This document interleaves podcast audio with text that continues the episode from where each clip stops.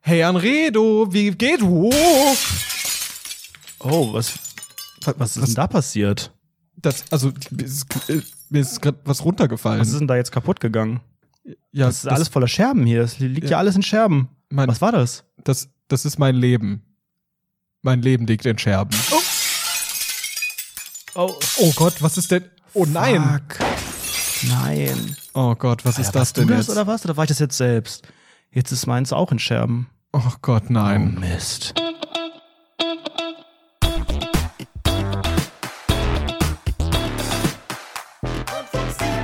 Rundfunk 17 Jubiläumsfolge 140. Ja. Heute, wir sind am Lockdown Monday.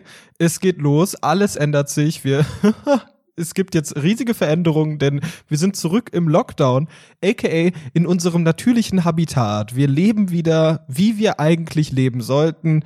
Völlig abgeschirmt von jeglicher Außenwelt und jeglichen sozialen Kontakten. Hallo lieber Anredo, warum haben wir soziale Kontakte? Ist es nicht höchst kritisch, dass wir gerade miteinander podcasten? Ja, erstmal große Entwarnung an euch. Wir podcasten natürlich wieder mit ungefähr 200 Kilometer Abstand. Ich glaube, das ist jetzt auch die Mindestanforderung äh, von Dr. Angelika Merkel in Klammern VV.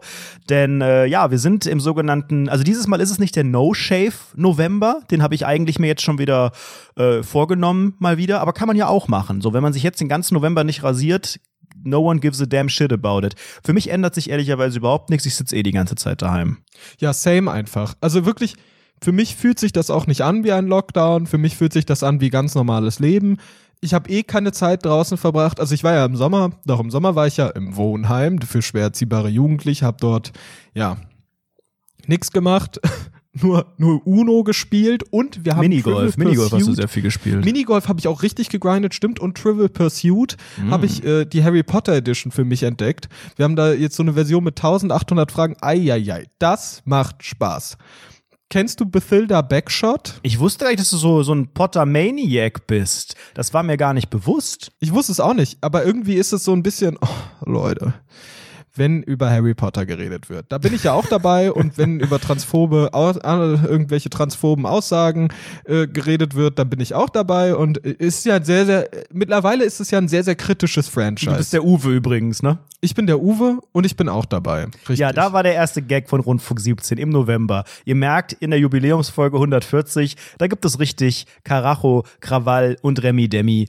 Denn äh, wir befinden uns mal wieder in einer Ausnahmesituation, die aber gefühlt jetzt in diesem Monat, also zumindest für mich, ich glaube für viele Hörerinnen und Hörer in diesem Podcast auch, gar nicht so sehr die mega Ausnahmesituation ist, weil an sich eigentlich, also es ist ja so, eine, so ein komischer Lockdown, es ist erstmal vielleicht ein bisschen länger als im Frühjahr, weil man ja jetzt vielleicht den ganzen November macht, obwohl man zwischendurch mal schauen will, so eine Zwischenanalyse, Zwischenfazit, aber die Beschränkungen sind nicht ganz so hart, so die Schulen bleiben auf und so, der Friseur darf aufbleiben und irgendwie alle Geschäfte Läden. bleiben ja auch offen. Ja, also eigentlich darfst du halt nur nicht diese ganze Freizeitkacke und im Restaurant essen so. Also das fällt mir jetzt nicht so schwer. Ja. Ich habe aber jetzt auch am Wochenende am letzten habe ich echt noch mal gedacht, ja geil, Köln, hallo, Inzidenzwert über 200, richtig schlimm hier alles. Geht doch noch ruhig alle noch mal ins Restaurant. Setzt euch doch alle noch mal hin, wo ich auch echt nicht richtig verstanden habe. Also ja, okay, man darf es noch und ähm, viele haben ja sowieso ein Problem mit den Verboten, aber nachdem man jetzt so langsam merkt, so Leute, die sogenannte Second Wave tut richtig explodieren,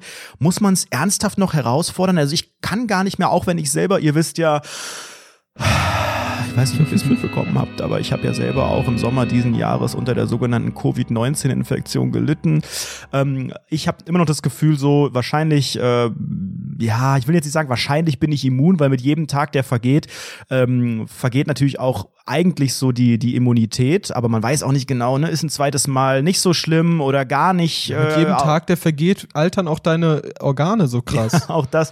Nein, aber ich, selbst ich, so wenn man das sagen kann, hab, konnte auch die letzten Tage, auch nach der Pressekonferenz und so, jetzt nicht ernsthaft guten Gewisses noch ins Restaurant gehen. Also mich, mich zieht da auch nichts hin, aber so viele hier in Colonius haben anscheinend noch mal jetzt am Wochenende gesagt, Leute, jetzt gehen wir noch mal schön hier Sushi essen an das schöne Laufband, was an 40 Leuten vorbeifährt. Aber ihr redet Bock drauf. Ich, ich habe jetzt auch gesehen, überall, also ich, ich sehe ja keine echten Menschen mehr. So, ich verbringe ja nur mein Leben in äh, meinem Arbeitszimmer hier in der Mayonnaise-Wohnung mit, mit äh, Frau Dr. Farmaus. Wir spielen ja den ganzen Tag World of Warcraft. Ähm, das, also wirklich Gibt es ist denn da ein Update an der, an der Warcraft-Front, so Alter, zur Hochzeit ich, ich so? bin mittlerweile aus der Sucht so ein bisschen raus. Frau Dr. Farmaus ist richtig drin. du hast gesagt, du spielst es jeden Tag. Also das ist für mich Definition von Sucht. Naja, auf jeden Fall sehe ich überall in jeder Instagram-Story, sehe ich so Leute, wie die dann immer so Sachen posten, oh, ich trinke jetzt Alkohol mit den Friends und sowas. Und jetzt bin ich schon wieder der grummelige alte Mann, der dann da sitzt und sagt, ah, was macht ihr da? Ihr, ihr wisst schon, dass da draußen, äh, ne? Ihr wisst schon. Und ich habe auch eine Person bei mir äh, bei Instagram, die kommt aus Offenbach. Und die chillt einfach den ganzen Tag mit anderen Leuten. Die ist einfach jeden Tag trinken, Gesellschaftsspiele mit Freunden machen und so weiter und so fort in Offenbach.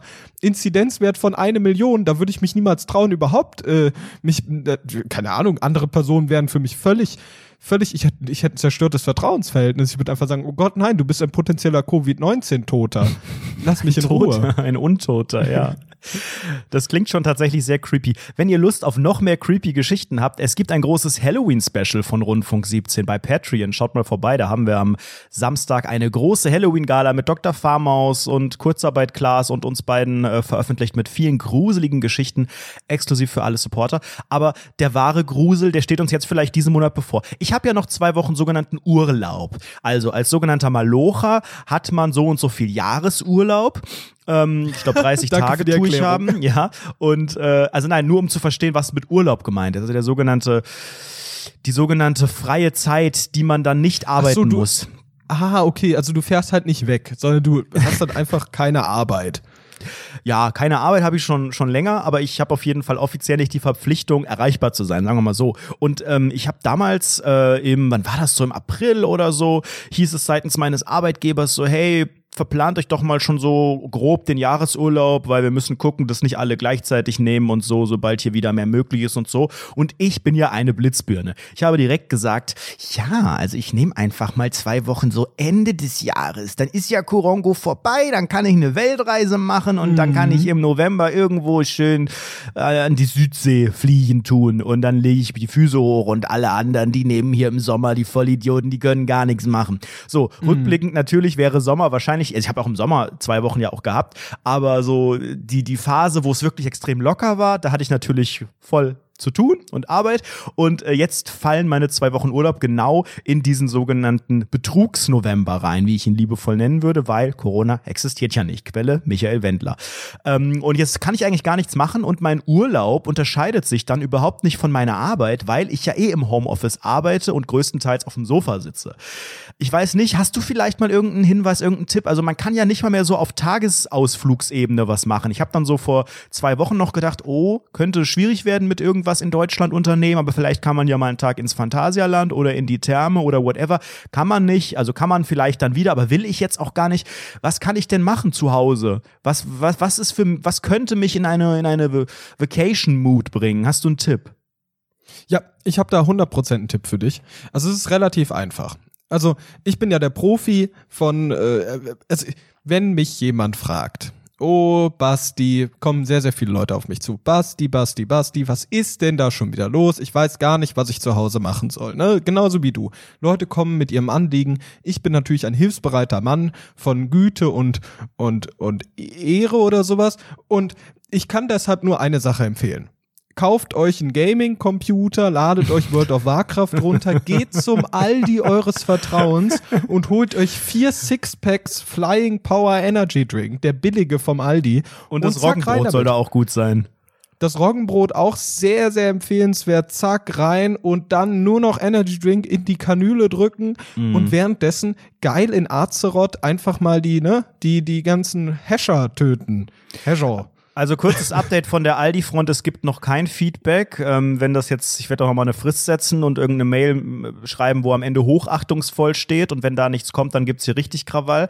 Ähm, aber ich finde den Gedanken, ähm, also bei Aldi kann man sich ja auch einen sogenannten Medion-PC zusammenstellen. Früher in meiner Jugend war, hatte Medion einen sehr, sehr guten Computerruf. War das bei dir auch Ja, so? ja, Hat man ja, früher auch mal gesagt, so, ja, Aldi, hm, hm, aber die Computer. Pass auf, der Medion-PC, der neue, ist im Angebot Angebot, da kann die Sibylle morgen mal um kurz vor 80 schon mal draußen in die Schlange stellen.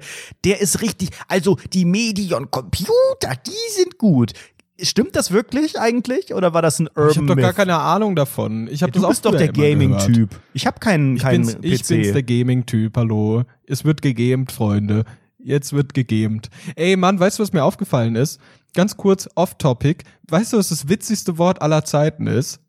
Broiler. Broiler was ist ein sehr Broiler schönes ist? Wort.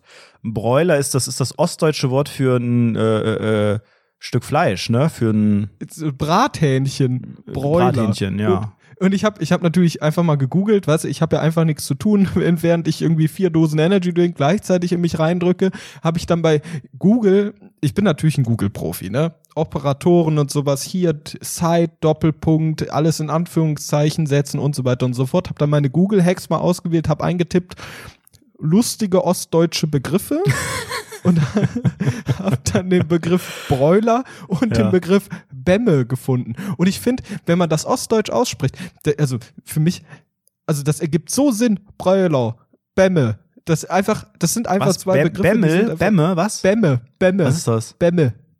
Das ist, das ist so ein Stück Brot. Also verschimmelt eventuell vom Discounter meines Vertrauens, aber auf jeden Fall so eine Scheibe Brot ist eine sogenannte Bämme. Ah, okay. Das- ja, wieder was gelernt. Ja, genau, der Education Cast. Ne? Freunde, meine. Google-Recherchen sind einfach den privaten Modus wert. Aber ich Ähm, jetzt noch mal zu deinem Gaming-Ding. Ich kann mich wirklich, also ich glaube, das habe ich mir dann auch gedacht, als jetzt letzte Woche Frau Dr. Punkt, Punkt, Punkt äh, wieder alles verkündet hat und meine Freiheiten mal wieder genommen hat, habe ich gedacht, hey, November ist auch so ein bisschen oder die ganze Winterzeit so die klassische Gaming-Zeit bei mir persönlich. Jetzt ist ja die sogenannte Red Dead Redemption 2 Zeit genauso viele Jahre her, wie der Teil alt ist, nee, wie der Teil heißen tut, nämlich zwei Jahre. Und ich habe es ja immer noch nicht durchgespielt. Und das kam ja auch vor, ja, so Ende Oktober, Anfang November oder so, meine ich, hatte ich den, den Scheiß auf dem Schoß liegen. Und das spricht für mich für eine, also ich, ich würde schon ganz gerne diese zwei Wochen nutzen, um auch komplett zu verwahrlosen. Also ich mag das. Ja, weil geil, ne? man, ich kann das während der Homeoffice-Zeit nicht so richtig. Ich versuche das stetig und man kann auch mal zwei Tage nicht duschen und dann muss man, wenn man irgendwie wieder äh, Videokonferenz hat, vielleicht eine Kappe anziehen, damit das nicht so glänzt, das Haar und alle denken, da ist irgendwas faul. Aber so richtig loslassen und auch, wie man im Volksmunde sagt, die Nacht zum Tage machen, kann man natürlich sehr, sehr gut, wenn man einfach so einen langen zeitlichen Rahmen hat, zwei Wochen, überhaupt nichts zu tun. Vielleicht decke ich mich auch vorher mit Essen und Trinken und so, auch mit so einer Chio-Chips-Röhre und so, so typischen Gamer-Sachen irgendwie ein. Lass hier die Rollos äh, und Gardinen äh, runter und zu und so weiter. Und ähm, habe dann so ein bisschen vor Augen dieses South Park Meme, diese Szene, wo die Jungs alle im Keller sitzen und äh, ich glaube, die spielen auch WoW und Cartman Ja. kann nicht mehr auf Toilette gehen und ruft seine Mutter, die ihm eine Schüssel vorbeibringt. Da gibt es eine sehr äh, schöne Szene. So würde ich mir das vorstellen, nur halt allein und meine Mutter müsste mir jetzt auch nicht unbedingt die Schüssel vorbeibringen. Ja, das ist richtig. Also der, der, die Schüssel, die, äh, doch, die ist mir doch wichtig, ja doch. Also ich rufe auch immer regelmäßig Frau Dr. Farmaus Schüssel und dann geht's ab. Aber sonst äh, ist, ist, äh, sehe ich, sehe ich das sehr, sehr ähnlich. Der November ist sowieso ja auch dieses Jahr, ist der ja auch ein ähm, wunderbarer Zockmonat, denn dieses Jahr kommen ja auch äh, im November die neuen Spielekonsolen von Xbox, Mm. äh, von Microsoft die Xbox und von Sony die PlayStation 5, ne? Die kommen ja beide raus, ne? Und dann kommt ein neuer 3DS, Nintendox und so. Mann, ich verstehe deinen Gag nicht. Bei Gaming geht's bei mir, ist bei mir Ich vorbei. möchte einfach, einfach die Labrador-Hunde streicheln und, und pflegen und mit einer Bürste da durchs Haar gehen und so. Ist doch, ist doch normales Bedürfnis. ich freue mich auf jeden Fall voll darauf und ich werde 100% mein Leben darin verbringen und werde einfach nur mich mich einfach nur in dieser mich mich in der PlayStation 5 werde ich mich reinlegen in dieses Gehäuse aufschrauben und mich reinlegen und dort dann einfach eine sterben. Höhle drin bauen. Ja, Ja. die ist aber ja Boah, auch ein voll ganz schöner Bock. Kavenz, Kavems, heißt es Kavenzmann oder Kavemsmann? Also es ist ein ganz schöner Apparillo. ist ein großes Ding, ne? Kriegst du die jetzt überhaupt zu, zur Ja. Lockdown-Zeit? Kannst du die überhaupt, tust du die dir besorgen können? Ja, ich habe ja, ich habe ja panisch geschaut. Passt auf, Leute. Ich komme aus der, ich bin in der PlayStation 5 Odyssee gewesen. Leute, ich habe es gab eine Situation, ich war beim sogenannten öffentlichen Dienst angestellt und habe dann dort gesagt, hallo, ich werde jetzt in dieses Meeting gehen. Dann waren wir in einem sehr, sehr wichtigen Meeting und parallel dazu kamen äh, Push-Nachrichten rein. Oh, die PlayStation 5 ist wieder verfügbar und so weiter und so fort. Und bin dann ganz, ganz schnell während dieses Meetings, alle Leute haben irgendwas Wichtiges gesagt und ich dann ganz, ganz schnell übers Handy auf saturn.de gegangen und habe dort dann ähm, mir meine PlayStation 5 gepreordert, hatte richtig Glück und habe die mir ähm, in den Markt liefern lassen, hier in Darmstadt, dass ich die am, wann ist das, 19. November oder so, dass ich mir die abholen Warum kann. nicht nach Hause in die Mayonnaise-Wohnung? Weil, pass auf, ich bin ja ein Zockerkönig. Ich zocke, rocke und schocke den Controller kaputt und dann schreie ich ab und zu mal meinen Bildschirm an und mache irgendwann, glaube ich, meinen Tisch kaputt, weil ich da mit der Faust richtig drauf semmel. Und das ist für mich dann besonders wichtig, einfach in den Store zu gehen und zu sagen, moin. Und dann nehme ich diese PlayStation 5, hab sie in den Armen. Ich als viel zu kleiner Mensch nehme einen viel zu großen Karton in die Arme und gehe damit da rein oder komm da ohne rein und gehe mit raus und gehe dann durch die Stadt und zeige, präsentiere meine PlayStation 5 Da Spielekonsole. ist da richtig was los jetzt wahrscheinlich dann in der Stadt, wenn du die abholst. Ja, ich denke auch. Zu Lockdown-Zeiten super. Deshalb habe ich auch richtig panisch drauf geguckt, was, was äh, Angelo Merkel, die Volksverräterin, ähm, eigentlich äh, so, so macht. Und das Ergebnis war ja, dass Geschäfte offen bleiben. Und Hm. das hat mich sehr, sehr glücklich gemacht und mit Zuversicht äh, getankt oder sowas. Und deshalb kann ich meine PlayStation 5 auch hoffentlich am Release-Tag geil abholen und mir schön in die, in die eigenen Taschen reinstopfen.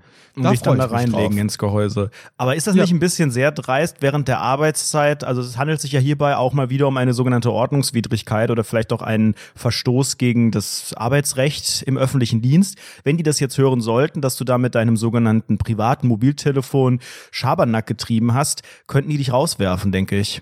Ach Leute, außerdem Big Update. ich habe doch, ich habe, ich habe nach drei Monaten wieder vom öffentlichen Dienst gekündigt.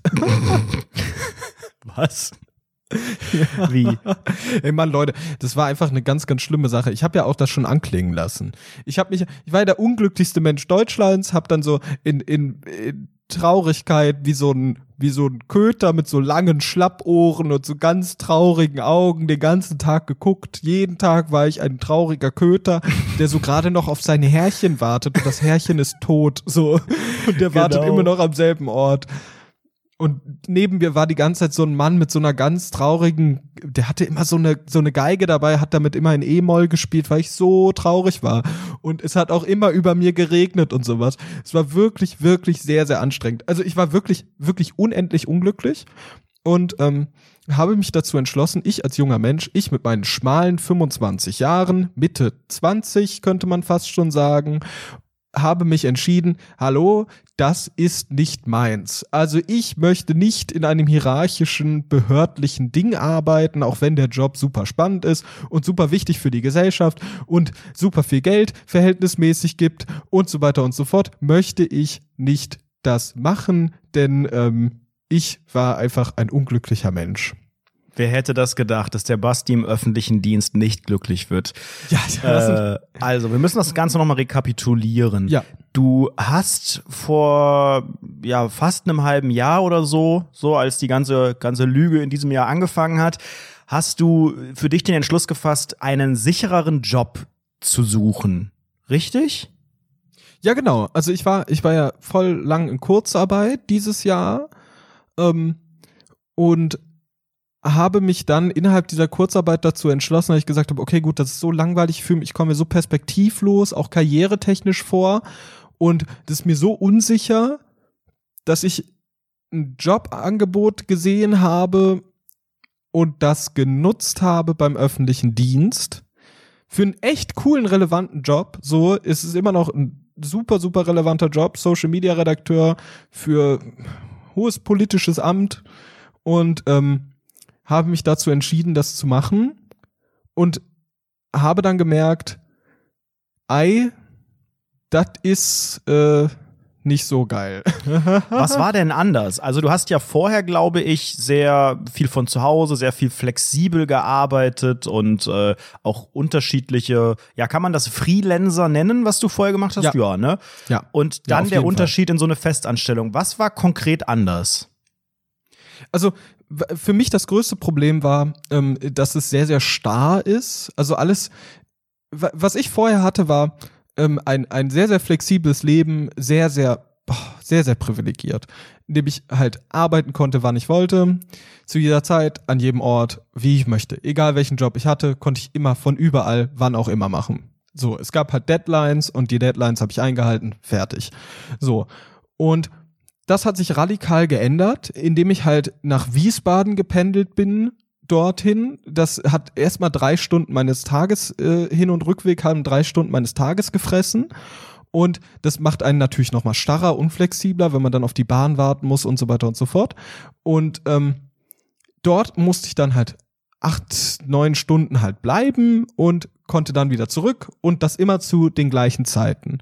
Und im Prinzip hatte ich nie meine Produktivzeiten, die ich genutzt habe, sondern war halt einfach vor Ort und hatte halt gar kein Homeoffice. Das wurde auch sehr, sehr ungern gesehen, sage ich mal, von den äh, leitenden Personen in Klammern MWD und war dann halt da recht unglücklich, weil ich glaube mir mir oder ich habe auf jeden Fall von mir selbst gelernt, dass es dass ich nicht nur thematisch glücklich sein mu muss in der inhaltlichen Arbeit, was ich tue, sondern auch die Rahmenbedingungen davon. Und wir sind ja privilegierte Menschen. Ähm, wir arbeiten in dieser Online-Digital-Welt. Dort ist alles sehr, sehr viel flexibler als beispielsweise, keine Ahnung, wenn du Krankenhausassistenzperson bist oder wie auch immer dieser Job heißt oder so kassierende Person oder whatever oder lagerarbeitende Person. Wir sind ja super, super privilegiert in unserer Art, wie wir, wo wir Arbeit ausführen können. Und dieser Job war halt sehr starr vor Ort, ähm, wenig, wenig digitalisiert, sondern alles sehr analog noch.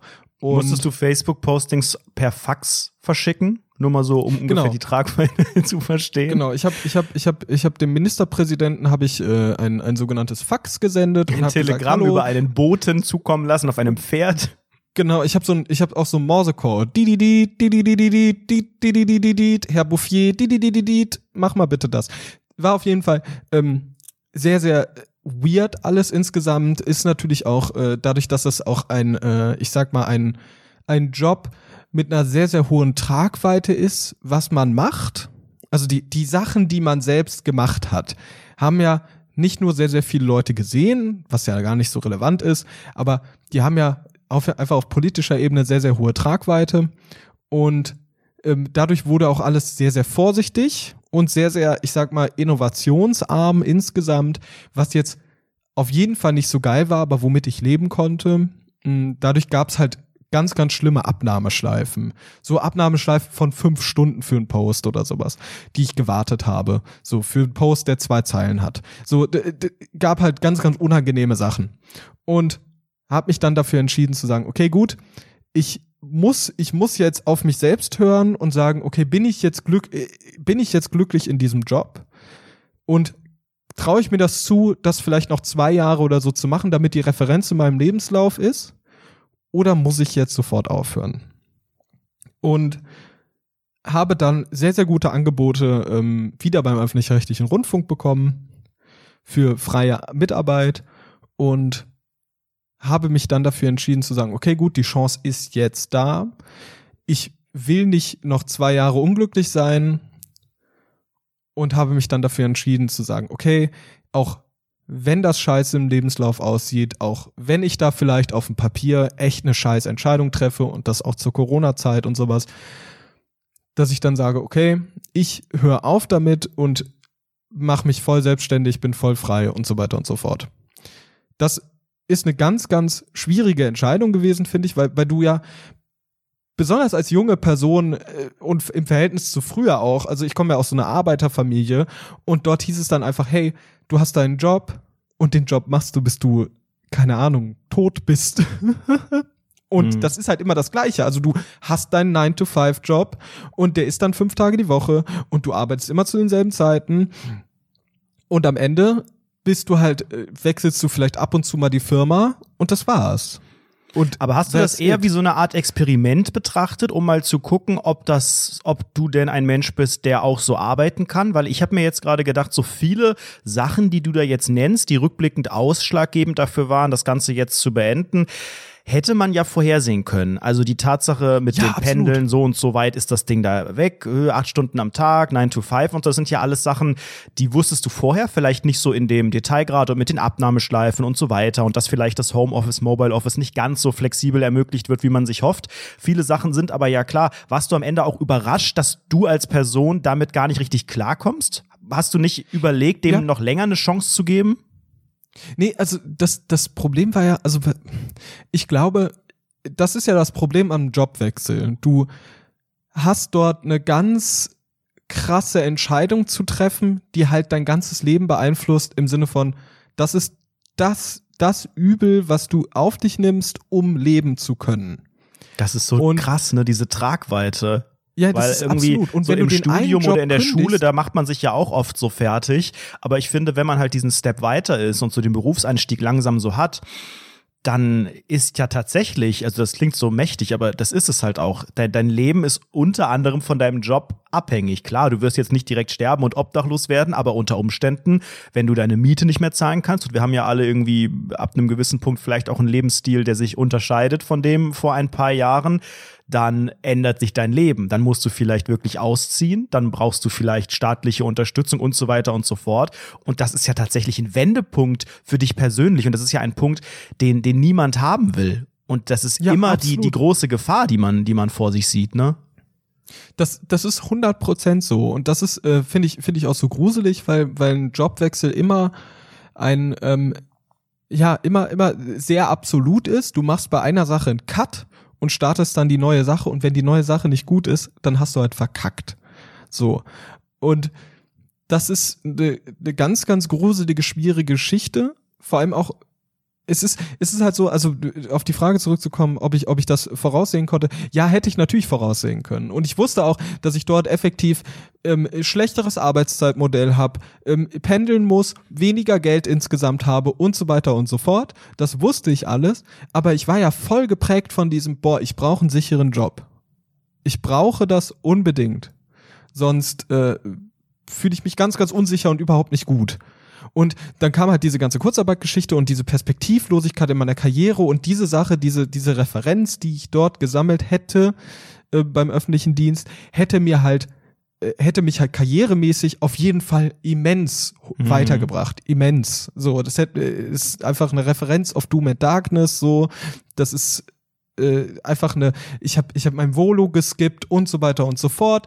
Das ist alles, alles solche Dinge, die, die daran positiv sind ähm, und die mir dann irgendwo gesagt haben, oh komm, das hältst du schon aus, daran gewöhnst du dich. Ja, nee, also äh, dafür, dafür bin ich einfach nicht, ich, ich habe ich hab vom süßen Nektar des flexiblen Arbeiten gekostet und möchte das nicht mehr nicht mehr weggeben, noch besonders jetzt, wenn ich so jung bin und noch mein ganzes Umfeld so wenig gebunden ist und ich äh, noch so viel ja Zeit für mich und meine äh, Zeit in mich und meine Entwicklung stecken kann eigentlich und ich noch keine großen Verpflichtungen habe und habe mich dann halt äh, ja genau da, da dann dafür entschieden und ich habe ja ich habe ja Gott sei Dank mir so ein weiches Kissen gebaut, dass ich nicht ähm, krass hart falle, sage ich mal nach so einer Kündigung. Ähm, aber trotzdem ist es halt, äh, es ist, ich glaube, ich glaube, es ist immer schwierig, sich als Person einzugestehen, dass man sehr unglücklich ist bei dem, was man da macht und die Motivation findet, irgendwie sich da, da rauszukommen oder überhaupt, ob man sich zutraut, rauszukommen, weil ich glaube, ich habe das ja bei vielen Leuten auch mitbekommen, wenn die irgendwie mit ihrem Studium unglücklich waren, Ausbildung angefangen haben, mit der sie unglücklich waren. Man denkt so, man, man hat so das Gefühl, okay, man muss das jetzt durchziehen, man muss jetzt etwas machen, man ist dazu verpflichtet und so weiter und so fort. Aber ich glaube, man sollte viel offener damit umgehen, dass man auch scheitert, weil ich bin ja offiziell gescheitert an der ganzen Sache. Ich habe einfach Mhm. gesagt, okay, gut, ich schaffe das nicht. Und das sind auch First World Problems, die ich habe. Und das ist absolut privilegiert, das weiß ich selbst. Ähm, aber man muss sich das halt irgendwie auch versuchen eingestehen, einzugestehen, weißt du, was ich meine? Dass man Ja, klar. sagt, okay, ich, ich traue mich etwas abzubrechen, um damit, um danach dann happier zu sein. Ja, es mag vielleicht ein First-World-Problem sein, aber es ist ja vor allen Dingen ein, ein individuelles, keine Ahnung, My-World-Problem. So am Ende muss sich ja jeder so ein bisschen um seinen eigenen Dunstkreis kümmern und natürlich, äh, wie du auch sagtest, so der, der Fall ist nicht besonders tief und es gibt sicherlich auch viel schlimmere ähm, ja, Schicksale, die so beim beruflichen, wo es wirklich um eine komplette Existenz, um ein großes Scheitern ging, wo es kann ja über Unfall, über irgendwas anderes passieren, dass man nicht mehr den Job haben kann oder rausgeworfen wird oder irgendjemand stirbt oder was auch immer, der Hauptverdiener oder so das mag sein, aber ich habe mich jetzt gerade gefragt, also deine, deine Entscheidung für diesen Wandel, der kam ja so zu Beginn der Krise. Ich kann auch verstehen, dass dieses ganze Jahr ähm, sicherlich äh, für viele Menschen so einiges auf den Prüfstand stellt und dass man viel hinterfragt, gerade weil man vielleicht ja auch merkt, so was einem im Leben wichtig ist und was vielleicht nicht, so in so, in so Krisenzeiten, wo man selbst auch privat und, und gesellschaftlich sehr eingeschränkt ist. Ähm, und dann ist, glaube ich, diese Entscheidung, das ist nichts für mich und ich mache doch wieder das Flexiblere, das vielleicht unsicherere, aber das mir ein bisschen mehr die Freiheit gibt, ist ja dann ungefähr auch in diese Zeit gefallen, als wir alle gelernt haben, mit Korongo zu leben, als die Fälle runtergingen, als wir draußen wieder fast alles machen konnten. Jetzt ist ja wieder genau das gegenteilige Bild. Also jetzt ähm, haben wir viel schlimmere Zahlen als noch im Frühjahr und ähnliche Einschränkungen. Hast du nicht Angst, dass diese Entscheidung jetzt falsch sein könnte, dass du vielleicht äh, in naher Zukunft wieder überlegst, ich, ich brauche doch wieder mehr die Sicherheit? Ich weiß es nicht. Kann sein, also das. Ich weiß es nicht. Das ist, da, da mache ich mir auch schon Gedanken drum, dass ich vielleicht sage, okay, gut, boah, ey. Also ich, ich, gut, ich bin beim öffentlich-rechtlichen Rundfunk, da ist man als fester Freier trotzdem sehr, sehr fest im Sattel, sag ich mal. Du kriegst dein Geld eh so. Also es ist nicht so, dass das Unternehmen bankrott geht oder sowas ähm, oder oder dich auf einmal in Kurzarbeit steckt oder irgendwie dich nicht mehr bezahlen kann oder sonstiges so du bist da ja fest im Sattel dadurch mache ich mir da auf der Ebene nicht so viele Sorgen ähm, trotzdem ist es immer noch äh, viel, viel unsicherer als ein Arbeitsverhältnis, ein ganz normales. Und dadurch macht man sich halt schon so ein bisschen Sorgen dann insgesamt. Und vielleicht ist es vielleicht dann auch eine Entscheidung zu sagen, okay, gut, ich gehe, ich suche mir wieder einen Teilzeitjob, äh, den ich parallel mache oder sonstiges und ähm, versuch's halt so dann mit mehreren Standbeinen wieder aber ich weiß es nicht, vielleicht, vielleicht irgendwie aktuell die Märkte brechen ja auch wieder so ein bisschen zusammen und ähm, wer weiß, wie, wie krass jetzt auch die Wirtschaftskrise am Ende kommt und vielleicht sucht dann auch keiner mehr auf selbstständiger Basis irgendwelche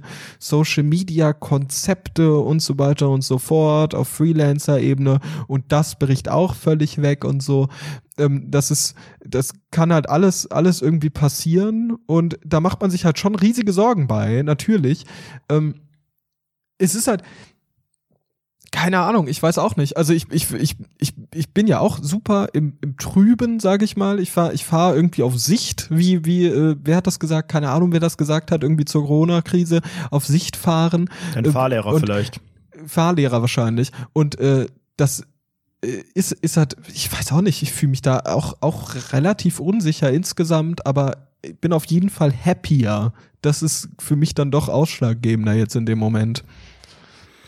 Kann ich nachvollziehen, ja. Also ich bin auch so ein bisschen so im Wandel, glaube ich, in diesem Jahr. Also ich finde, beruflich ist das auch echt ein spannendes Jahr. Und ich glaube, für, es gibt wahrscheinlich kaum jemanden, der beruflich gar keine richtige Veränderung hat jetzt im Vergleich zum, zum vorherigen Jahr. Es sind wahrscheinlich viele, die auch irgendwie irgendwo vor Ort arbeiten müssen, sei es in einem Büro, weil sie nicht unbedingt so die flexiblen Möglichkeiten haben oder irgendwo an der Front, am, äh, im, im, Supermarkt, auf der Baustelle, wo auch immer. Also es sind ja viele Sachen und da gelten dann vielleicht ein bisschen andere Regeln. Aber ich glaube, gerade so die Berufe, die sich dieses Jahr so ein bisschen gewandelt haben, die vielleicht von 100 Prozent im Büro auf 100 Prozent zu Hause, so wie bei mir zum Beispiel, gewechselt sind, die ähm, machen ja, glaube ich, schon was mit, mit einem Menschen und dann ist es ja nicht einfach nur so, dass man genau das Gleiche, was man vorher gemacht hat, dann einfach zu Hause macht, sondern dadurch ändert sich ja die Arbeitsweise und vielleicht ändert sich dadurch, dass sich die Wirtschaft verändert, der Markt, was auch immer, je nach Branche, halt auch ein bisschen dein Aufgabengebiet. Vielleicht bricht irgendwo was weg. Gibt sicherlich auch Branchen, die profitieren und irgendwie ganz viel Spannendes zu tun haben, aber auf jeden Fall gibt es, glaube ich, diese Veränderung. Und ich für mich habe auch gemerkt, ich brauche auch ein bisschen einen Perspektivwechsel. Ich habe auch durch das ganze Zuhause sitzen und viel alleine sein und tagsüber ähm, ja, hier, ich habe ja auch nicht wirklich ein, Büro oder sowas. Darüber haben wir auch mal geredet, ob das tatsächlich wichtig ist im Homeoffice oder nicht. Aber ich für meinen Teil habe auch gesagt, so, ich möchte auch ein bisschen eine berufliche Veränderung. Und ich bin da aber vielleicht auch zu sehr Allmann, als dass ich mich irgendwo in ein ein komplett neues, ja, vielleicht risikobehaftetes Gebiet gebe, sondern ich bin dann eher so, verstehe das, dass du da so auf Nummer sicher erstmal gespielt hast. Das versuche ich halt auch und deswegen checke ich gerade so ein bisschen auch die Möglichkeiten, was man machen kann, weil das Thema Perspektive ist, glaube ich, wichtig und ich glaube, oh, man, man muss jetzt gar nicht so der Karrieremensch sein und der, der bin ich sowieso nicht, der so ganz klare berufliche Ziele hat und sagt, hier mit 30 möchte ich das und das und das möchte ich verdienen und dann möchte ich diese Führungsverantwortung haben und so viele Leute unter mir, whatever, das ist mir völlig egal. Ich bin schon immer ein Mensch, der sich nie so krasse Ziele überhaupt definiert definiere auch für mich im privaten oder beruflichen gar keine Ziele. Ich kann das überhaupt nicht, weil ich auch nicht richtig weiß, was es, was es mir bringen soll. Also irgendwelche messbaren Ziele oder sowas. Und ähm, trotzdem habe ich das Gefühl, dass es, dass es manchmal so ein bisschen schwierig ist, wenn man nicht so richtig weiß, wo es für einen hingeht beruflich. Weißt du, wenn man nicht richtig weiß, mhm. ähm, das sind äh, Projekte, das sind Themen, die bald kommen, wenn das alles so ein bisschen aussichtslos erscheint, ähm, auch geprägt durch die Krise und durch vieles, dann ja, verändert das in einem Menschen schon was. Und deswegen, ich kann das, kann das total verstehen. Ich drücke dir auf jeden Fall die Daumen, dass das klappt, aber das bedeutet natürlich für dich jetzt auch wieder so ein schon auch einen radikalen Wechsel in deinem Alltag, oder? Du bist jetzt offiziell schon raus und bist jetzt wieder größtenteils zu Hause, oder? Ja, genau. Ich bin, ich bin nur zu Hause jetzt, aktuell. Aber äh, eine, eine Sache würde ich, würde ich noch gern, gern dazu sagen, allgemein einfach, ähm, zum Thema Job, dass ich, ich finde es so unendlich gruselig an dieser ganzen Situation, an dieser Gesellschaft insgesamt, wie sie funktioniert, ist halt dieses, den Großteil deines Tages verbringst du halt irgendwie auf der Arbeit. Und das ist so vielleicht das wichtigste Fundament, das du so hast und du siehst im Zweifel sowas wie, das, das fand ich ein ganz gruseliges Ding, was mir vorher gar nicht so ganz bewusst war, aber darüber habe ich dann halt nachgedacht und ich wahrscheinlich andere Leute, jeder andere ist darauf schon viel, viel schneller gekommen, als ich jemals kommen würde. Du siehst ja auch deine Kollegen, siehst du ja mehr als deinen Partner zum Beispiel während der Arbeit. Also das ist wirklich so eine ganz, ganz prägende Sache und alles bei der Arbeit muss eigentlich passen, damit du happy bist. Und es gibt halt so viele Leute, die einfach unglücklich da sind und mit, mit mit vielleicht Kollegen unglücklich sind. Es gibt ja auch Mobbing am Arbeitsplatz, de, äh, mit den Perspektiven unglücklich sind, einen schlechten Chef haben oder sonstiges oder die Arbeit selbst einfach, weil sie, weil sie vielleicht einfach nicht nicht die Chance hatten, etwas anderes machen zu können, weil sie vielleicht aus einer aus einer äh, schwierigen Familie kommen und dadurch nicht die Bildung bekommen haben, die sie eigentlich verdient hätten und dadurch in so einem Job festhängen. Und diese Leute verbringen einfach einen Großteil ihres Tages dort auf dieser Arbeit, sind unglücklich und haben eigentlich sind, sind einfach richtig unglücklich und du bist dann, hast dann einfach dieses Los und musst die, mit diesem Los halt arbeiten und sagen, okay, gut, ich, ich lebe jetzt so und das ist richtig doof. Und das finde ich richtig, richtig krass. Hm, ja, da sieht man also erstmal, welche, ja. welche Wichtigkeit es hat, wenn man tatsächlich einen Job hat, der einem Spaß macht, der einen erfüllt. Und im Umkehrschluss ja. heißt es aber natürlich auch, wenn man einmal so einen gefunden hat und dann auch damit klarkommt und wie du auch sagtest, das tatsächlich auch so als einen sehr, sehr großen Teil seines Lebens, seines Alltags akzeptiert hat, macht es ja eine Veränderung wieder auch umso schwieriger, weil du veränderst damit ja wieder einen Großteil deines Alltags. Und das geht ja auch mit einher. Du suchst ja nicht einfach einen anderen Job, sondern habe ich einen anderen Chef und andere Kollegen Kollegen und verdienen was anderes und arbeite, habe einen anderen Arbeitsweg oder so. Nein, du verbringst dann wahrscheinlich wieder acht Stunden am Tag in einem komplett anderen Umfeld und was sich da alles verändert, mhm. was auch Einwirkungen auf den Rest deiner Persönlichkeit, deines Lebens hat, das ähm, bewertet man für sich ja dann selbst auch und das macht ja, glaube ich, auch so einen radikalen Wechsel so schwierig, weil du so viel änderst. Das ist tatsächlich, ja, es ist ein Teil oder zum Teil ist es ein bisschen ein neues Leben. Ja, absolut, absolut. Du startest obwohl, obwohl sich eigentlich deine Rahmenbedingungen nicht verändern, machst du den Kern, das Fundament baust du irgendwie anders auf und das ändert voll dein Leben. Also du bist in einer ganz anderen Mut, du ähm, bist bist ganz anders motiviert über den Tag hinweg. Ähm, das ist so so krass. Also für mich war es dann so, auf einmal auf einmal hat sich mein Leben halt mit einem Tag hat sich das einfach völlig geändert. Ich war jeden Tag hatte ich nix vom Tag mehr, weil ich halt so lang unterwegs war und so lang gearbeitet habe, natürlich für andere Leute ist es ganz, ganz normal, acht Stunden am Stück zu arbeiten. Ich arbeite auch acht Stunden am Tag so oder habe es davor auch gemacht, jetzt aktuell nicht, weil ich nicht so viel Arbeit habe, aber so davor natürlich auch, aber über den Tag hinweg verteilt. Und das am Stück so lang zu arbeiten und dann noch dieser Weg und so weiter und so fort. Und dann morgens irgendwie sehr, sehr früh aufstehen und du bist dann wirklich voll am, ha voll am Arsch und sowas den ganzen Tag lang. Und dann kommst du nach Hause und wirfst dich aufs Bett jeden Tag und schläfst ein direkt.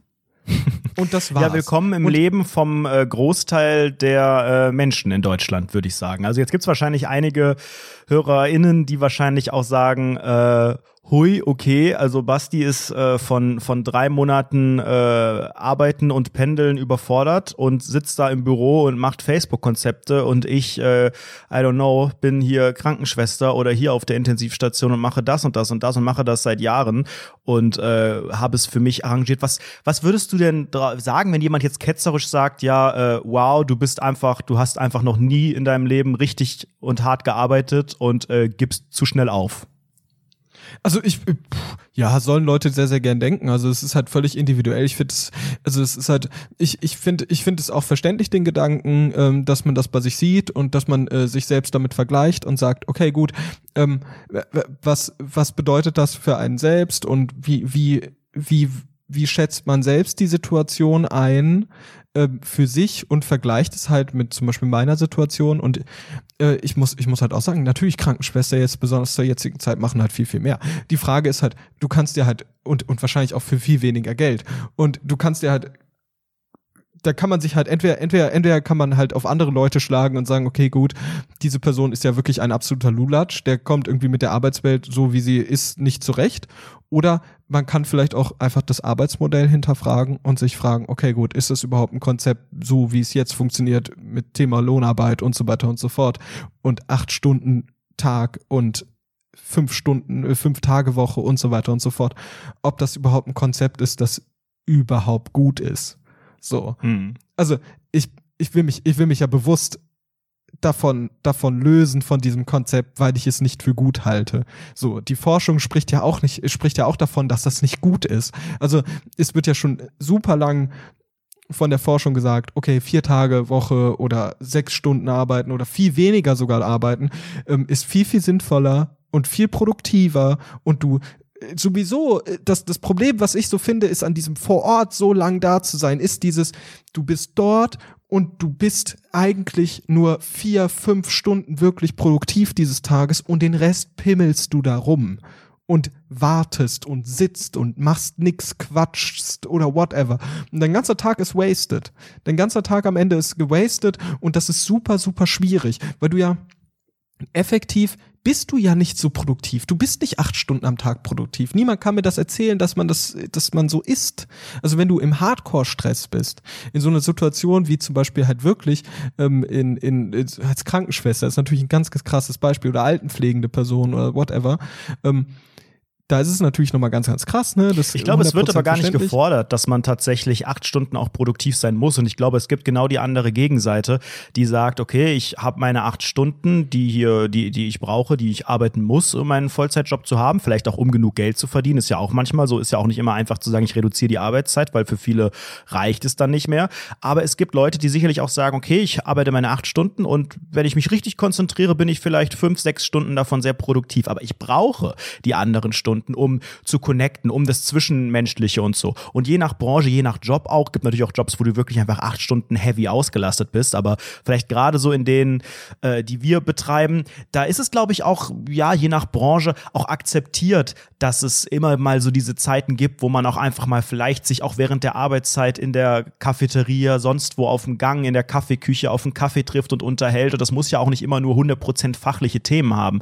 Das darf man ja auch nicht vergessen. Aber ganz wichtig ist halt, glaube glaube ich, wirklich, das für sich selbst in so einen in Einklang zu, zu bringen. Und sicherlich wird das auch unter anderem durch Corona insgesamt ein bisschen so auch das Arbeitsmodell verändern. Also ich denke, es wird hoffentlich sehr, sehr viele Unternehmen und vielleicht auch im öffentlichen Dienst ähm, Bereiche geben, die sagen, äh, wir haben diese Krise genutzt und konnten äh, andere Arbeitsmodelle ausprobieren. Wir brauchen nicht mehr fünf Tage Präsenz im Büro. Vielleicht brauchen wir nicht mal mehr vier. Vielleicht teilt man es auf. Vielleicht gestaltet man es flexibler. Und je nach Beruf ist es, glaube ich, auch definitiv der richtige Weg. Es gibt ja auch genug, die sagen, hey, ich kann es zu Hause nicht. Ich kann nur im Büro konzentriert arbeiten. Ich möchte das. Und ich glaube, sowas einfach Aber ein bisschen zu ermöglichen, ist auf jeden Fall eine große Chance.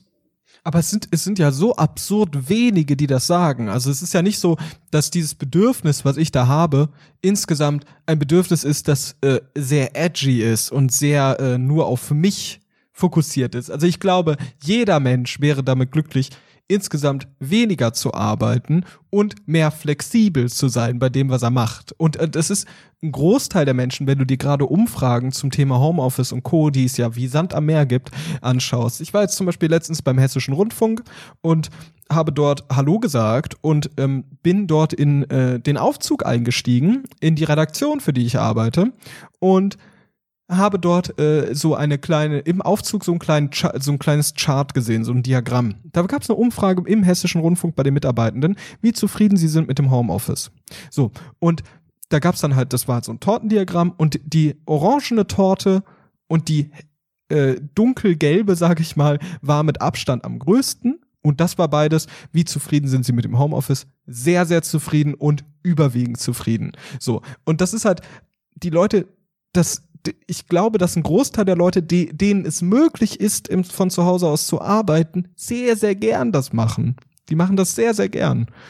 Und ich finde es dann schwierig, wenn es Unternehmen gibt, die so etwas nicht möglich machen. Auch aus gesundheitlichen mhm. Gründen aktuell, aber das sowieso ähm, ist, ist halt so eine ich, ich glaube, dass viele Leute dieses Bedürfnis haben und vielen Leuten ist es leider nicht ermöglicht und das tut mir riesig, riesig leid für viele Leute. Das ist sehr, sehr schade. Ähm, aber ich glaube, jeder würde es, glaube ich, gern machen wollen, besonders auch wir als digitale junge Menschen. Mhm. Aber was ändert sich denn jetzt für dich persönlich? Also grundlegend ist es so, dass ich einfach nicht mehr zur Arbeit muss und ähm, weitaus mehr Zeit am Tag habe insgesamt. Ähm, und äh, zum Beispiel auch solche Sachen wie den Führerschein, den habe ich ja auch nur machen wollen, weil ich ja jetzt nach Wiesbaden gependelt wäre immer. Und oh dann wäre ich halt Hörst du jetzt auf nach deiner ersten Fahrstunde oder was? Nee, nee. Ich habe jetzt außerdem die zweite gehabt, Leute. Und wisst ihr, was der Fahrlehrer zu mir gesagt hat? Boah, ich bin so ein Problemkind, habe ich das Gefühl. was er zu mir gesagt hat? Der hat gesagt, der hat einfach straight mir gedroht mit einem Auflösungsvertrag. Was? Was? Was, ist passiert? Ich habe ich hab mich voll unter Druck gesetzt gefühlt, weil der halt so gehässig mich ausgelacht hat, wie ich ja schon erzählt habe, und gehässig über meine Fehler gelacht hat. Und ich dann immer mehr unter Druck gesetzt war, weil ich dann halt immer mehr falsch gemacht habe. Und ich bin halt auch ein bisschen, ich bin auch 100% einfach Körperklaus. Es ist schwierig für mich, da die Koordination hinzubekommen. So, das fällt mir einfach schwer. Und wenn mich dann jemand neben mir auslacht, der mir eigentlich das beibringen soll, macht es das nicht einfacher, sage ich mal. Dann habe ich gesagt, hier, pass auf, ich fühle mich gerade sehr unter Druck gesetzt, ich brauche einen kurzen Moment, äh, das stresst mich sehr. Und dann kam es in die Diskussion. Dann wurde diskutiert, dann habe ich äh, aus Versehen, und das hat ihn sehr getriggert, habe ich aus Versehen gesagt, pädagogisch ist es nicht ganz so sinnvoll, was du da machst. und er so, komm mir nicht mit pädagogisch, ich kann auch einen Auflösungsvertrag hier machen und so weiter und so fort. Oh, ich ja, auch so, ja, gut, ja, es ist auch sehr, sehr anmaßend von mir, das jetzt im Fahrlehrer zu sagen. Trotzdem habe ich mich sehr, sehr schlecht gefühlt in der Situation. Ich verstehe das schon. Ich weiß aber auch nicht, ob, ob dann die richtige Methode es ist, ähm, dann direkt damit zu drohen, einen Vertrag aufzulösen. Ey, sorry, der Typ ist doch ein Penner. So, ich kenne den nicht und ich kenne den nur von deiner letzten Erzählung und von dem, was jetzt passiert, aber Boah, ey, wir haben so viel Feedback äh, von äh, euch bekommen zum Thema Fahrschule, erste Fahrstunde. Ich glaube, so viel Feedback haben wir noch nie auf eine einzelne Folge bekommen, außer vielleicht die Korongo-Folge. Aber das war wirklich heftig, weil es schon, ich glaube, vielleicht auch, weil wir mehr, mehr weibliche äh, Hörer haben, dass es vielleicht auch so ein bisschen Thema ist, weil Fahrlehrer doch tendenziell eher männlich sind, dass es schon so ein bisschen ein, ein so ein komisches Rollenbild ist von einigen Fahrlehrern. So, es war waren auch einige ähm, Meldungen dabei, die gesagt haben, mein Fahrlehrer oder meine Fahrlehrerin war super und top. Mhm. Aber die Mehrheit tatsächlich an Feedback war, das war richtig, richtig weird. Und ich glaube, ähm, du bist jetzt, glaube ich, nachweislich keine Frau, aber du bringst eine andere Besonderheit mit, die wir letztes Mal oder vorletztes Mal in der Folge dann auch diskutiert haben. Du bist nicht mehr 17, du bist nicht 18, du bist berufstätig, du äh, bist auch sehr, ich sag mal, eloquent und äh, vielleicht auch jemand, der auch emotional spricht und auch das, was er gerade fühlt und so weiter formuliert und aber vielleicht auch einen gewissen Anspruch an den Fahrlehrer in dem Moment hat. Und da ändert sich so ein bisschen so dieses Autoritätsbild. Und deswegen wundert mich das überhaupt nicht, dass äh, wenn du dann diese Pädagogik in Frage stellst, was aus seiner Perspektive wahrscheinlich echt auch weird ist, aber was ich auch sehr nachvollziehbar von dir finde, der hört sowas, glaube ich, nicht. Ich glaube, die meisten, die vielleicht auch eher dann 17 sind, die akzeptieren einen Fahrlehrer in dem Moment einfach als, wie in der Schule halt auch ein Lehrer so. Die Mehrheit akzeptiert das und ist ja auch in Ordnung und oft hat die Person einem ja auch was zu sagen. Aber du bist einfach, glaube ich, durch die äh, fünf oder jetzt sieben oder acht Jahre, die du vielleicht äh, später da bist als andere, einfach schon an einem anderen Punkt im Leben und kannst auch viel eher für dich bewerten, wie du lernst, wie du etwas äh, formuliert und wie du etwas brauchst, keine Ahnung, und äußerst das halt auch. Das tun ja dann auch nicht viele, die dann einfach auch in dieser Schüler, Schülerinnenrolle bleiben und ein bisschen unterwürfig und das einfach akzeptieren und dann vielleicht sich zu Hause beschweren oder sich ausheulen. Du formulierst es da und damit kommt der nicht klar. Aber hast du nicht einfach auch, also kann man nicht, bevor man jetzt einen Auflösungsvertrag äh, aufsetzt, einfach auch gucken, dass man vielleicht einen anderen Fahrlehrer oder eine andere Fahrlehrerin bekommt? Würdest du dich trauen, sowas anzusprechen? Ich weiß es nicht. Also ich möchte, ich möchte jetzt erstmal ähm, im nächsten Schritt möchte ich einfach mal das nächste Mal das ausprobieren und zu sagen, okay, gut, ich versuche nicht mehr sowas zu diskutieren, sondern nehme einfach 100% einfach das an, was er möchte ähm, und äh, versuche es, versuche es einfach mal entspannter anzugehen, die ganze Situation und teste es damit. Das Problem ist halt, dass dann die zweite Fahrstunde halt bei mir sehr, sehr unproduktiv war und ich gar nicht weitergekommen bin und das einfach 100 Euro waren, die einfach weg sind. Das finde ich etwas problematisch, aber gut. Für, für mich so ein bisschen, also was du sagst, glaube ich, ist sehr, sehr richtig. Frau Dr. Farmaus hat mir auch gesagt, die wurde auch von ihrem Fahrlehrer die ganze Zeit angeschnauzt. Ihre Reaktion darauf war einfach zu weinen. Ähm, mhm. Ähm, was, ich, was ich auch sehr verständlich finde. Ähm, ich, ich glaube, für mich, für mich so ein bisschen entlarvend in dieser Situation, als ich mit ihm geredet habe, war eine, die ähm, ich saß dann, ich saß mit dem äh, dann am Ende im Auto, wir sind angekommen, ähm, wir haben eingeparkt und dann haben wir erstmal so beide tief ausgeatmet, weil es für ihn genauso anstrengend war wie für mich wahrscheinlich. Und dann äh, haben wir noch so ein bisschen dis diskutiert und dann hat er so eine längere Pause gemacht in seinem Satz und da bin ich da, hab was gesagt dazu und dann sagt er, lass mich doch ausreden. Und ich so, okay, sorry, ich dachte, das wäre du hast aufgehört zu reden, deshalb ja gern hier. Und dann sagt er so, dann redet er äh, und ich habe darauf geantwortet und dann grätscht er mir rein. Und ich habe dann gesagt, hey, pass auf, das ist doch ein Gespräch auf Augenhöhe, oder? Und er so, ja, ja, dann lass mich doch bitte ausreden. Und dann sagt er, okay, jetzt, jetzt reicht's mir und geht raus steigt einfach aus aus dem Auto. Oh. Und das war für mich Alter. so ein bisschen entlarvend aus der Situation. Nee, das ist kein Augenhöhe, äh, auf Augenhöhe Gespräch. Das ist ja absolut, ist aber also soll es überhaupt auch, ich weiß ja nicht, inwiefern auch Fahrlehrer und Fahrlehrerinnen auch so pädagogisch geschult werden. Ich habe so den Eindruck, ehrlicherweise fast gar nicht so. Die, die schwierigen Fälle so, gibt wahrscheinlich auch immer genug, genug positiv. Also mein Fahrlehrer war eigentlich immer super. Aber so von den vielen Beispielen habe ich echt den Eindruck, das sind, wie wir auch damals gesagt haben, irgendwie einfach echt so ehemalige Busfahrer, die jetzt irgendwie äh, Bock haben, haben, mal ein kleineres Auto zu fahren. Und äh, also ich finde es auch tatsächlich relativ entlarvend, weil ich glaube, er kommt damit auch nicht, nicht klar, dass du so ein rhetorischer Wichser bist und auch ein bisschen dein Recht als Mensch einforderst. Ja. ja, das ist halt, also das, das ist halt ich, ich kann mir das auch vorstellen, dass man damit nicht zurechtkommt. Und ich kann das auch voll verstehen. Also wenn du, wenn du die ganze Zeit nicht nicht das erfährst, so, dass das dann sehr, sehr befremdlich und sehr auf den, vor den Kopf stoßend wirkt. Und dass ich mich die ganze Zeit super verhalte, sag ich auch nicht. Ja, aber der Mann hat ein Problem, also tut mir leid. Also vielleicht, ich glaube, es gibt ja auch ähm, Fahrschulen, die sich so ein bisschen auch auf, auf äh, ja, ältere Menschen fokussieren, auf Menschen, die das auch berufsbegleitend und so weiter machen. Vielleicht haben die auch noch mal äh, einen anderen Angriffspunkt und äh, irgendwie, weiß ich nicht, sind ein bisschen eher dann darauf geschult oder auch routiniert, wird im Umgang mit älteren Menschen, weil ich habe auch den, also ich war mit 17 oder 18 auch äh, ja eine andere Persönlichkeit. Ich glaube, wenn ich jetzt den Führerschein machen würde, ich weiß nicht, ich könnte mich dann da auch, also ich würde dann im Zweifel auch einfach denken, ach komm, pff, mir jetzt egal, ich will jetzt hier zum Ziel kommen und äh, weiß ich nicht, vielleicht würde ich auch heulen, wenn es ganz schlimm wird, aber ich glaube, ich würde auch nicht so auf Konfrontation gehen, weil ich dann auch zu unterwürfig werden würde, was die ja wahrscheinlich, was solche Leute dann gut finden würden. Aber ich glaube, ja, ich glaube, viele Fahrlehrer in in dieser Situation kommen dann wirklich nicht damit klar, dass neben dir jemand sitzt, der auch weiß, was er will und vielleicht auch Widerworte gibt und, und ich finde dieses, äh, diese, dieses, äh, diese Geschichte mit dem, ja, lass mich ausreden und so, ist schon sehr, sehr bezeichnend dafür. Und wie du sagtest, es ist entlarvend, ist ein, ist ein sehr guter Begriff. Aber Basti, das ist eine Dienstleistung. Du bezahlst dafür Geld, 100 Euro für so einen Scheiß. Ich würde jetzt, ohne jetzt hier da das Riesending draus zu machen, echt mal das Gespräch suchen und fragen, ob es auch die Möglichkeit gibt, einen anderen Fahrlehrer dazu bekommen. Ihr seid ja einfach überhaupt nicht auf einer Wellenlänge. Du bezahlst Geld dafür so. Das ist ja keine, keine staatliche Leistung, wo dir jemand zugeordnet wird, wo dir ein Sozialarbeiter Mitarbeiter äh, netterweise zur Seite gestellt wird. Du bezahlst Geld dafür, nicht zu knapp.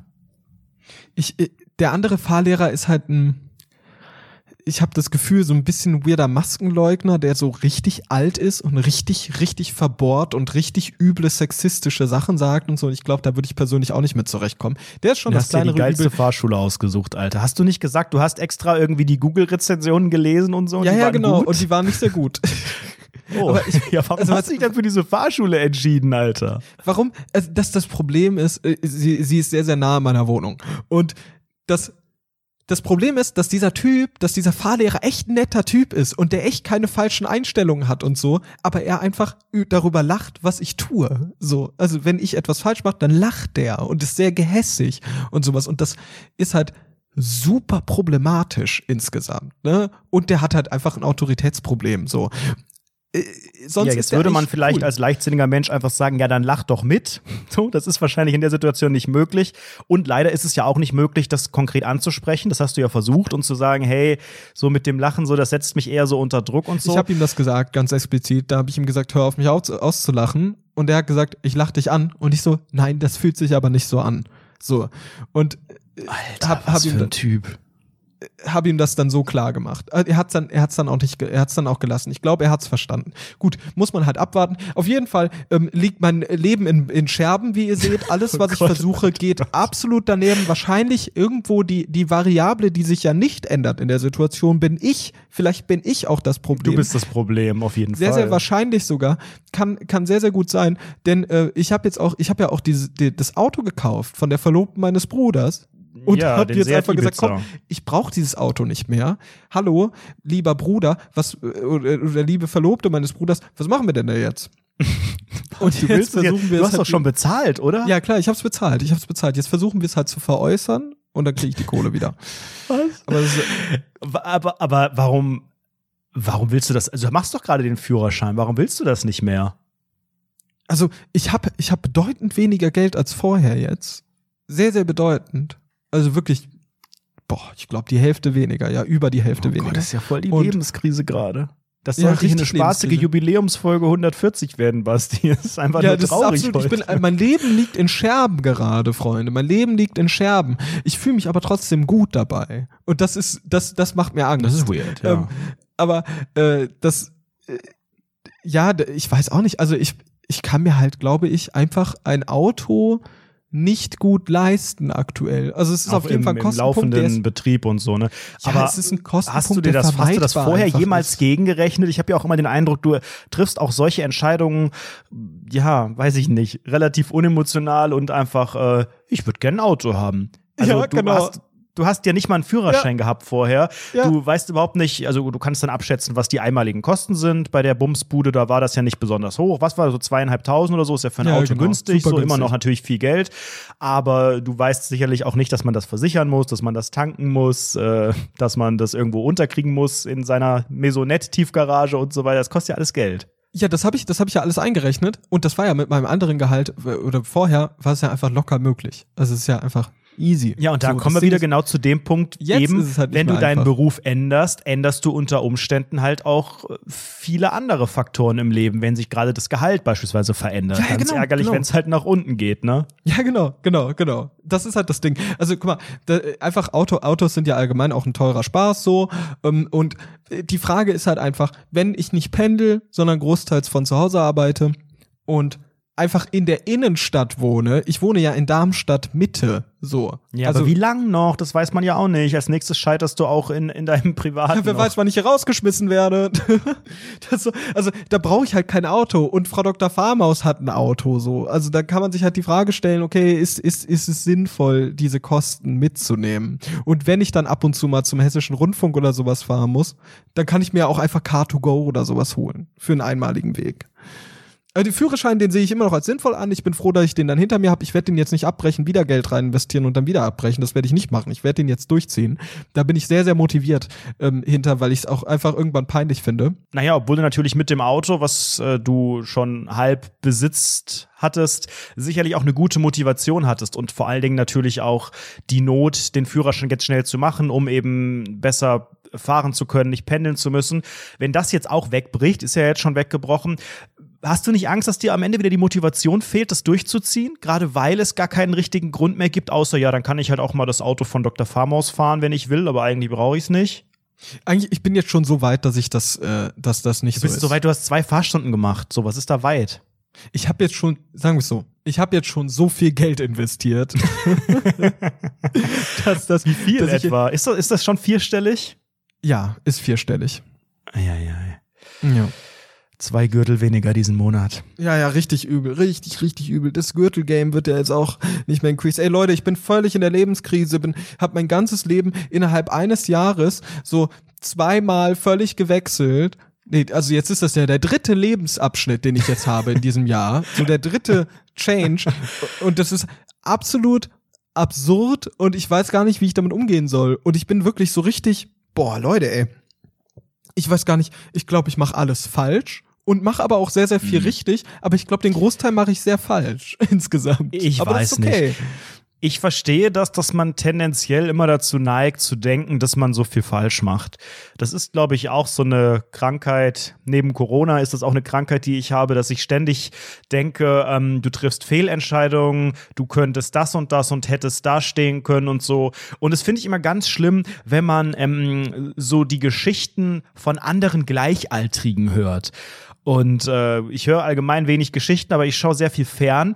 Und ähm, also das, das geht teilweise einfach um, also um ganz banale Sachen wie so die Optik oder so, dass ich irgendwie sehe, dass es äh, 22-Jährige gibt, die äh, nicht nur besser, sondern auch viel, viel weiter, so, wo ich so denke, Alter, der ist doch bestimmt 30. Dann ist es irgendein 22-jähriger Typ, der so mitten auch im, im, im Leben steht, irgend so ein Beruf und dann, gut, es ist Fernsehen so, I know, die präsentieren sich auch alle geil und ich würde mich auch geil präsentieren, wenn ich irgendwie bei Ex on the Beach Kandidat wäre oder was auch immer. Aber es gibt so viele Punkte, ich will gar nicht von Neid reden, aber wenn einem so vorgeführt wird und gezeigt wird, wie cool das Leben auch hätte sein können bei einem Menschen, der genauso alt ist. Man schiebt oft alles auf, ja gut, der ist ja der oder die, der ist ja schon 35, da kann ich ja auch noch hinkommen. Da habe ich auch so eine geile Bude und so ein Haus und ein Auto und äh, hier ein Kind und whatever und stehe da und da im Leben.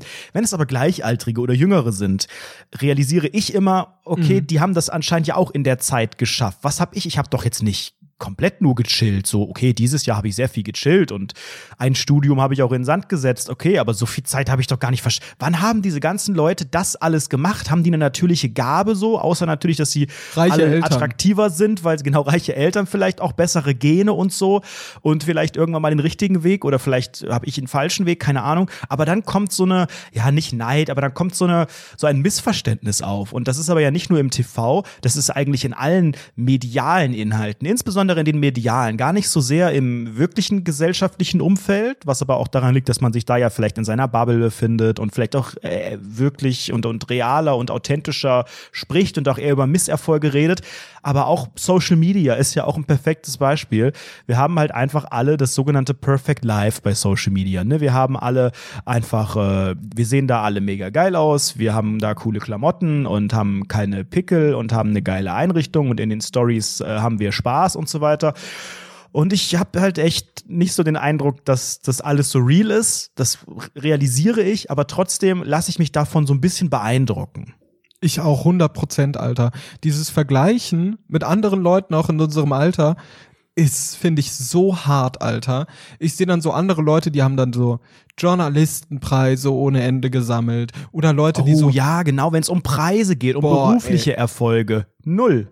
Null. Null, wirklich, ich. Siegerurkunde Bundesjugendspiele war- 2005 könnte ich, Ich anbieten. war, ich war in einem Grimme-Projekt äh, beteiligt, aber habe keinen Grimme-Preis dafür bekommen, weil ich einfach nur frei für den WDR daran äh, im Prinzip eine Sache konzipiert habe.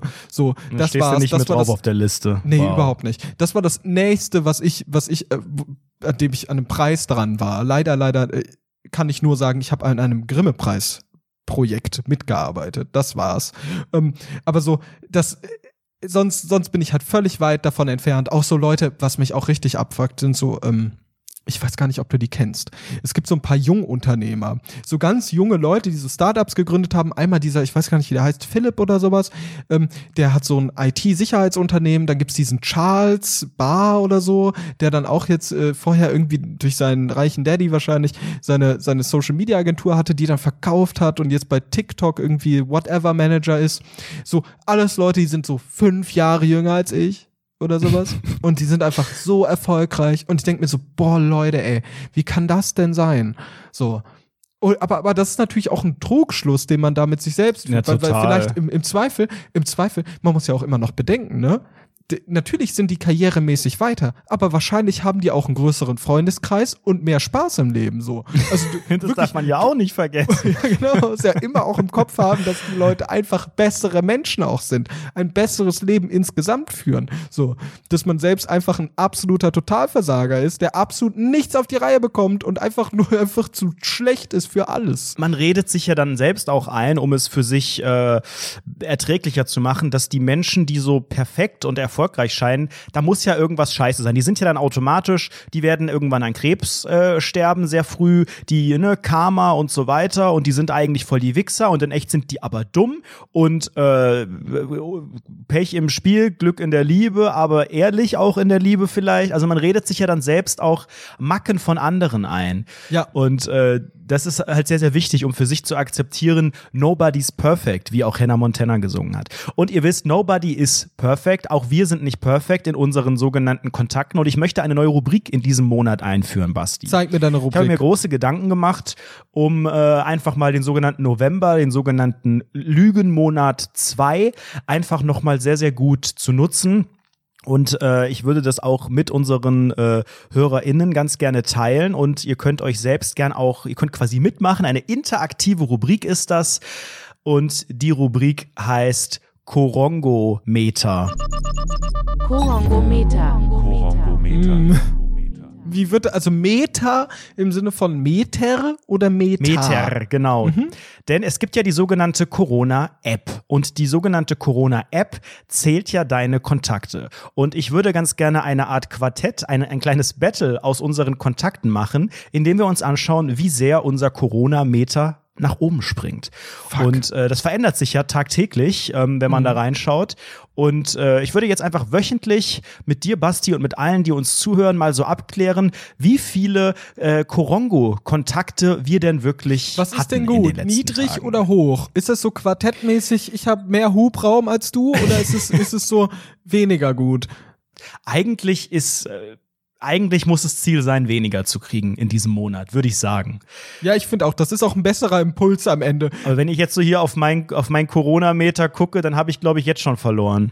Ich glaube, ich glaube, wir würden auch, glaube ich, einen ganz falschen Impuls mit unserer Millionenreichweite an die ganzen Zuhörenden in. Klammern MWDs schicken, wenn wir jetzt sagen würden, je mehr ihr habt, desto besser. Nein, natürlich. Also, äh, das muss natürlich möglichst eigentlich äh, auf, auf Null sein die ganze Zeit, aber ihr dürft natürlich nicht cheaten. Das wäre jetzt ja gemein, wenn ihr irgendwie Motherload eingeben würdet oder das Handy einfach äh, wie Michael Wendler in so eine nicht abhörbare Salatschüssel legt, damit es einfach gar keine Kontakte mehr gibt. Ihr müsst schon auch überall das sogenannte Mobiltelefon mitnehmen. Und äh, jetzt würde ich mal dich bitten, Sebastian Mast, dein Corona-Meter mal zu nennen und mal die sogenannte erste Karte zu ziehen, die erste und einzige Karte. Wie viele Begegnungen hast du? Welche Farbe ist ja auch relevant? Und ist das ein niedriges, ein mittleres oder ein hohes äh, Risiko?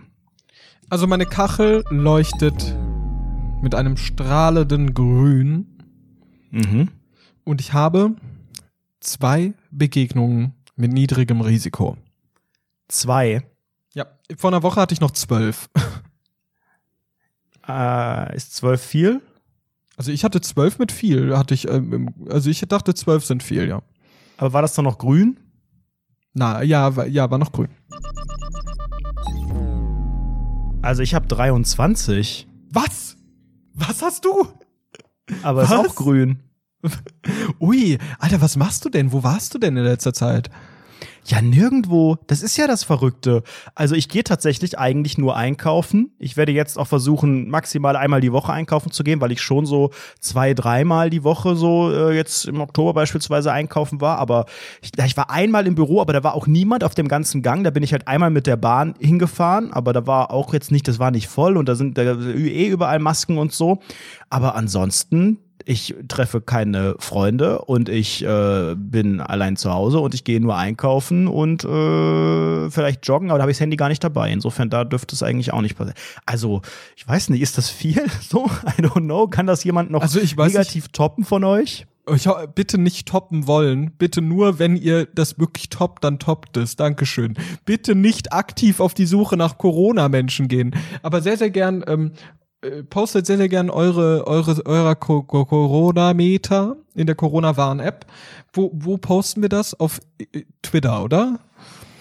Ja, überall. Völlig egal. Macht Hashtag Rundfunk 17, Hashtag Korongo-Meter. Ich weiß gar nicht, ob das so, das habe ich jetzt spontan mir ausgedacht, diesen Begriff. Vielleicht ist der auch schon besetzt oder irgendwie durch die Nationalsozialisten damals äh, beschädigt worden, diese Formulierung. Da muss man mal recherchieren, dass es nicht irgendwas Verfassungsfeindliches ist. Das machen wir jetzt den ganzen November und äh, mein Ziel ist halt auch, zumindest von der Zweistelligkeit irgendwie runterzukommen. Äh, ja, I don't know. Aber ich meine, ich war ja schon einmal äh, ein sogenannter Melder, ein sogenannter Denunziant, wie man auch sagen würde im Rahmen der Bildzeitung. Veranstaltung und habe die, äh, habe quasi andersrum ja mich selbst als Kontakt gemeldet und habe da auch ein bisschen gesehen, wie diese App funktioniert, wie die Mechanismen sind. Erstens natürlich komplett Betrug, alles, wie dieser ganze äh, Fake-Virus, den wir hier in der Bundesrepublik GmbH haben. Nein, das Kuriose das Kuriose fand ich, dass ja tatsächlich einfach alle aus den letzten zwei Wochen benachrichtigt werden oder gezählt werden.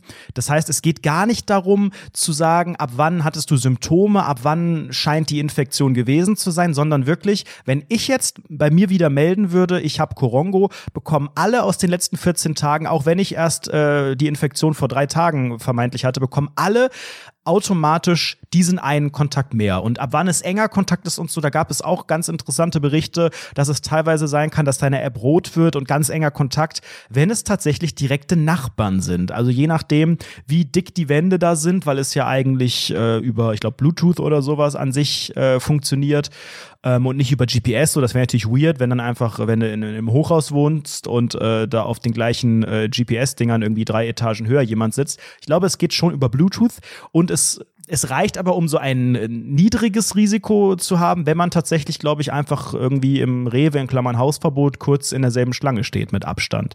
Ja, das ist äh, super, super gruselig. Ich möchte eigentlich auch gar nichts mehr mit anderen Leuten deshalb zu tun haben. Ich glaube, ich schmeiß jetzt auf Frau Dr. Farmaus raus, weil die für mich ein potenzieller Infektionsherd ist.